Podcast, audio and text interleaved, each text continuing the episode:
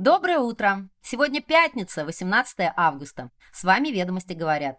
Краткий обзор главной деловой газеты страны. Слушайте, чтобы первыми быть в курсе топовых новостей.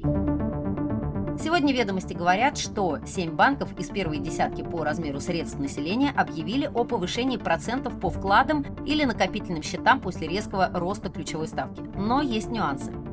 Востоковедов и африканистов будут обучать по новой методике. Структура сети товаров для дома Оби подала заявку на регистрацию бренда Домус. Структура логистической группы ПЭК строит свою сеть АЗС. В Улан-Удэ начался первый международный буддийский форум. Через буддизм у России появляется возможность заявить всему миру, что страна открыта к диалогу. Минфин предложил программу контроля за ростом госдолга в субъектах Федерации. Ведомство беспокоится по поводу возврата казначейских кредитов и качества инвестпроектов. Теперь детали. Ведомости говорят. Семь банков из первой десятки по размеру средств населения объявили о повышении процентов по вкладам или накопительным счетам после резкого роста ключевой ставки.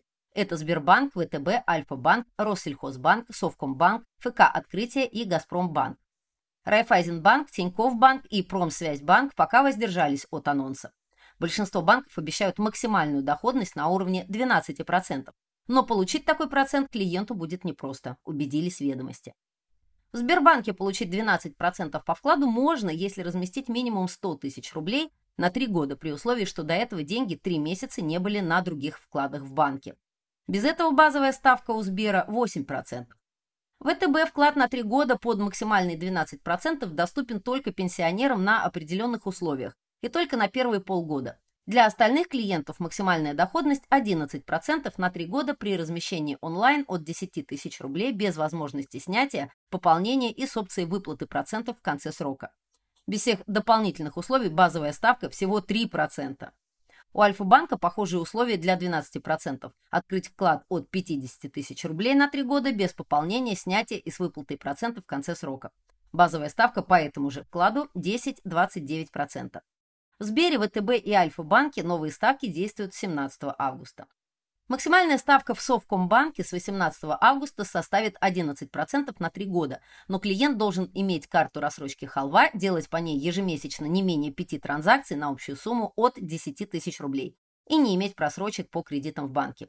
Без халвы ставка снизится до 10%. Банк ФК «Открытие» также предложит по вкладу максимум 11% с 21 августа, но сроком на 3 месяца для новых денег и клиентов.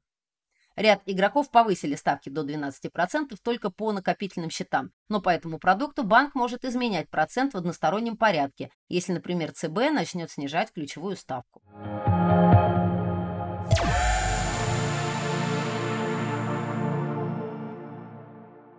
Минобрнауки совместно с Центрами изучения Азии и Африки разрабатывает новую комплексную программу развития образования и исследований в области востоковедения и африканистики. Об этом ведомостям рассказал министр образования и науки Валерий Фальков. Программа предусматривает обязательную стажировку студентов, преподавателей и ученых в изучаемых странах, а также решение не только теоретических, но и прикладных задач в странах Востока и Африки в интересах страны и российского бизнеса, пояснил Фальков. Ведомство предполагает, что к 2030 году партнерами программы смогут стать порядка 40 вузов Азии и Африки, в которые российские студенты и преподаватели будут ездить на стажировки.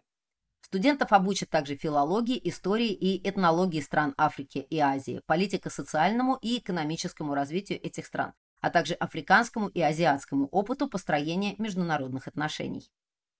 Выпускники этих направлений смогут работать, например, в сфере аналитики, медиакоммуникаций и других областей.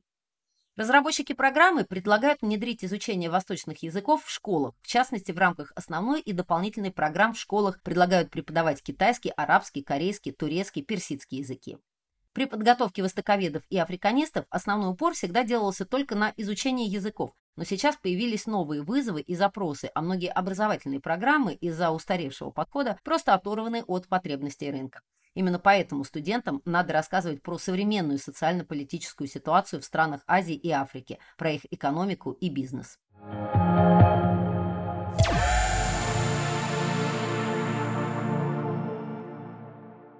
Структура сети товаров для дома Оби, Оби франчайзинговый центр, подала заявку на регистрацию бренда Домус по всем 45 классам международной классификации товаров и услуг, Новые владельцы сети по условиям договора с немецкой ОБИ обязаны переименовать гипермаркеты в России. Учитывая, что заявки поданы по всем 45 классам МКТО, маловероятно, что хотя бы по одной из них у ОБИ не будет проблем, полагают эксперты. Так, например, в базе Росреестра есть около десятка товарных знаков с элементами ДОМУС. Сеть ОБИ работает в России с 2003 года. На начало прошлого года в нее входило 27 гипермаркетов, сейчас их 25.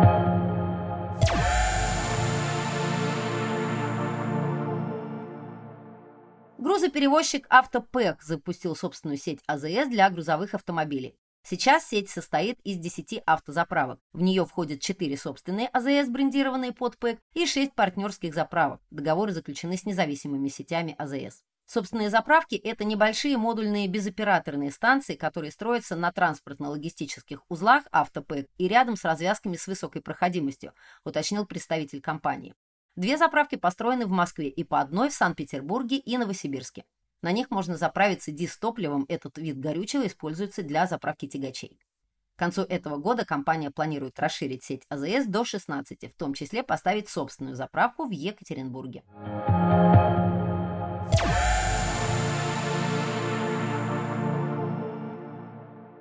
В Улан-Удэ начался первый международный буддийский форум.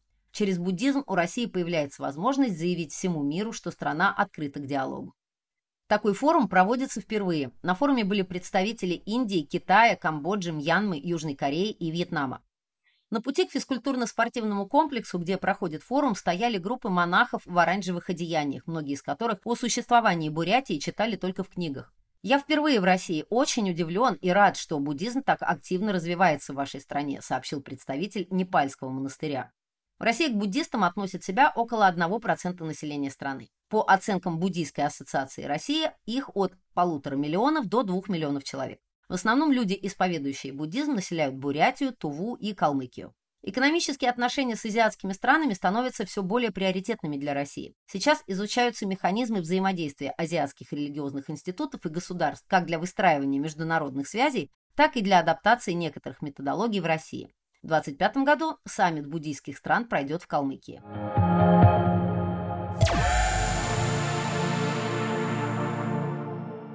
Минфин предложил программу контроля за ростом госдолга в субъектах Федерации. Ведомство беспокоится по поводу возврата казначейских кредитов и качества инвестпроектов. Ключевая цель программы – снижение рисков избыточного накопления обязательств, связанных с инвестициями. Сейчас Минфин беспокоит прежде всего повышение задолженности перед федеральным бюджетом по инвестиционным казначейским кредитам, а также качество проектов, под которые они привлекаются.